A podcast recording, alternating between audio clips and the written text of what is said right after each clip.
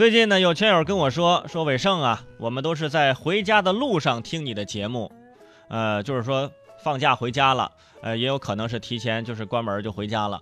那么就有两种可能，就是在汽车上或者是在火车上啊听我的节目，飞机，呃，飞机上别听啊，你在飞机上听广播，很可能你就不能在家过年了。汽车也好说，打开收音机就行了。啊，但是呢，呃，必须得是湖南的这个本地的听众啊，外地的听众呢，只能通过这个手机的蜻蜓去听一听。呃，火车呢，这个环境呢比较复杂，对吧？在火车上听啊，你要找一个安静的地方啊，否则呢，就我说话声音盖不过他们。火车呀，就是一个小社会。今天这一节呢，呃，就跟那些在路上的啊，赶火车的一些朋友，给你们提一些小建议啊，给你们一些小小的温馨提示，因为这个火车。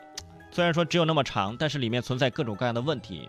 比如说我，我一上火车，我首先要考虑的第一个问题就是，我到底是该吃老坛酸菜牛肉面还是红烧牛肉面呢？啊，有人就说了，火车上不是有盒饭吗？圈主，你为什么不吃呢？一份盒饭四十，有点舍不得。其实有时候坐火车呀，我自己不饿，但是呢，就看你对面坐的是谁，对面那个人开始吃东西。你就饿了，比如说你对面坐那大姐啊，掏出了奶油饼干、老酸奶啊，煎饼大葱 AD 钙，饭盒装的锅包肉，小瓶红星二锅头，人家来野炊了，你说你饿不饿？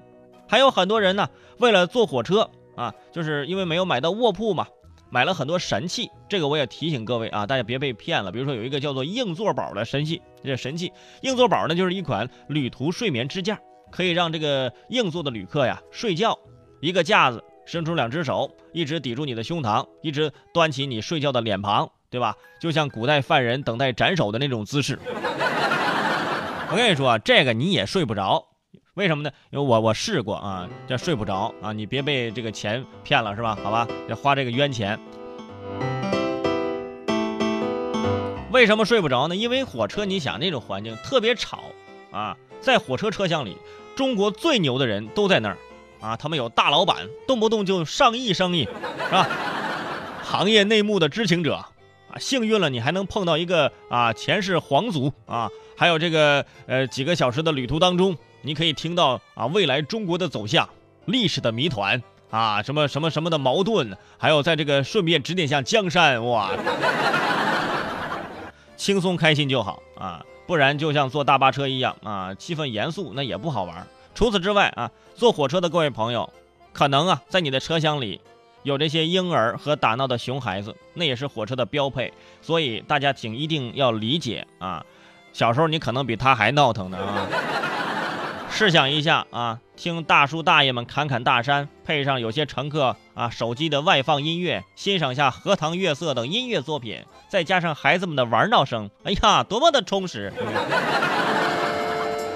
但是我要提醒各位啊，就要注意财产安全，不是所有的傻根儿在火车上都能傻人有傻福的。所以啊，这个钱要存起来，卡要藏起来，包在呃这个眼前放啊。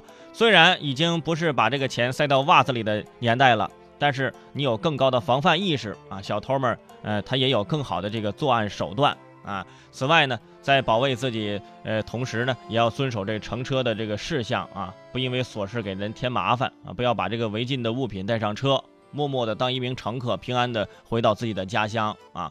最后呢，请大家好好的想一想，下了车之后啊，见到接你的家人，你第一句话要说什么呢？啊！结果你酝酿了一路，发现并没有人来接你，哈哈，好尴尬呀！